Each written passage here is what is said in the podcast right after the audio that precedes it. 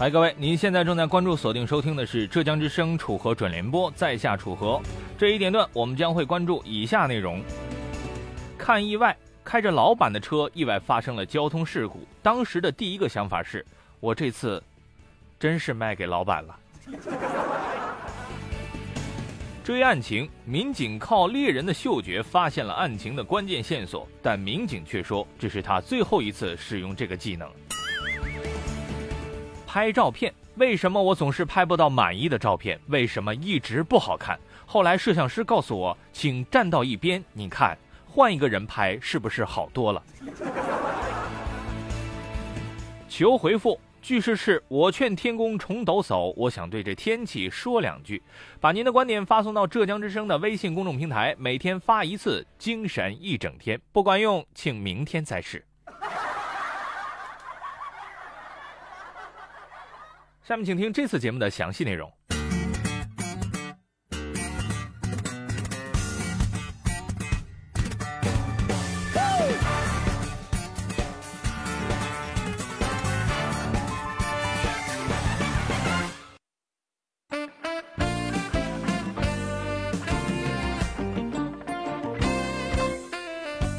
现在的人们比过去聪明多了，遇到什么事情都是三思而后行的样子，总爱想很多。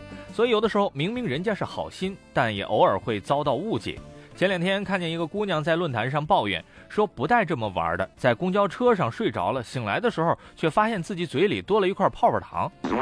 结果帖子下面一楼回复：今天坐公交车，发现旁边有一个妹妹睡着了，一边睡觉一边流口水，不好意思打扰她，只好用自己嚼着的口香糖堵住了她的嘴。没想到，她居然嚼了起来。一楼说自己真的是好心，这几回遭到了一众网友的毒打。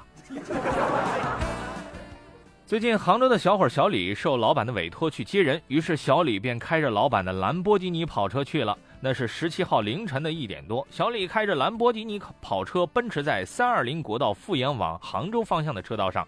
要说好车就是好车，那车开起来就是一种不一样的洒脱。可没享受多么一会儿，这汽车就洒脱到了护栏上去了。据小李本人透露，当时下着雨，视线也不是很好，前面突然有一个黑影，于是他踩了急刹。这时候车轮打滑，尾部便撞到了路边的护栏上。从后视镜里一看，小李就看到了油箱部位起火了。对此，网友猜测，当时小李的内心绝对已经崩溃的不要不要的了。他们几乎听到了小李内心灵魂在不住的咆哮：“我不会因为一次车祸破产吧？破产吧？破产吧？会。”小李不敢相信，话说这回声的效果也显得略残酷了吧？于是他又在内心喊了一遍。我不会因为这一次车祸破产吧？破产吧？破产吧？会。好吧，看来只能给老板打电话了。此时的老板显得异常大气，他不住的安慰小李，把心放宽些，不要有思想负担。对此，网友们表示赞许，但是他们认为，不要有思想负担，这并不代表没有金钱负担。据了解，小李驾驶的这辆兰博基尼黑色是2009年购买的，按照市场价，目前这辆兰博基尼能够卖到一百三十万元左右。对此，网友们猜想，老板的潜台词可能是：小李啊，你不要有心理负担嘛，不就一百多万吗？慢慢还就是了，慢慢还。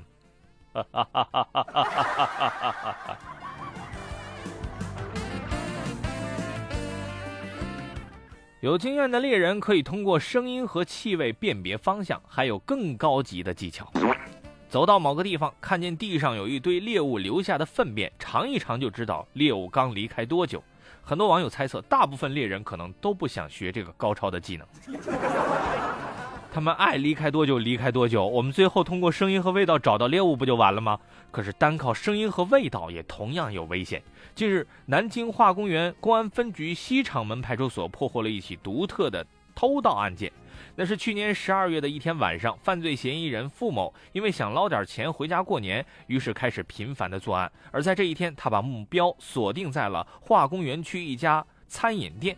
由于担心店里边可能有人，为了不惊动人们，于是付某便脱掉了鞋子，轻手轻脚地寻找财物。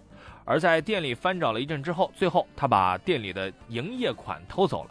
第二天早上，店主来开店，发现店门大开，放在店里的钱也都不见了，于是赶紧报警。对于民警来说，犯罪分子就相当于猎物，而作为出色的猎人，民警马上开始展开调查，通过声音和味道进行分析。一进餐厅，他们就闻到了一股恶臭，民警觉得有点不对劲儿，这也太臭了，这家餐厅不会是卖臭豆腐的吧？经过一番勘查，民警发现，在店里光滑的地面上有好几个脚印儿，看起来像是穿着袜子或是光着脚踩出来的。民警走进了脚印儿，瞬间感觉想死啊！太臭了，民警几乎怀疑自己又被人摆了一道。可既然留下了线索，嫌疑人就跑不了了。于是民警马上锁定了嫌疑人付某，并于一月六号晚上在一家网吧内抓获了他。据了解，二十一岁的付某从外表来看怎么也不像是小偷，但是民警还是于当晚对他进行了审讯。据民警透露，当时付某只在审讯室房间待了几分钟，那个屋的人们就感觉快活不了了，整个房间中充斥着一股恶臭。最后民警实在受不了了，于是找来了两个塑料袋，将付某的双脚包起来，这才让审讯可以继续下去。经过连续二十四小时的审讯。民警们付出了惨烈的代价。付某对他之前的偷盗行为供认不讳，而目前付某已被送往了看守所，案件仍在进一步办理当中。对此，有网友表示，十分同情未来付某的狱友。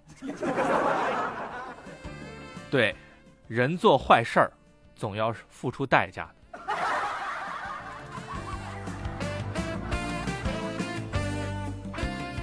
当这个世界上有了 PS 技术之后，一些人认为我们的照片已经少了很多善意了，因为他们并不理解把自己 P 的一点也不像自己给别人看，这到底有什么意义？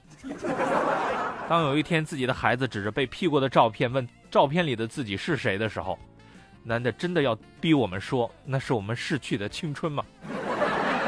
而当孩子坚信你和照片是两个人的时候，这孩子我们就不养了吗？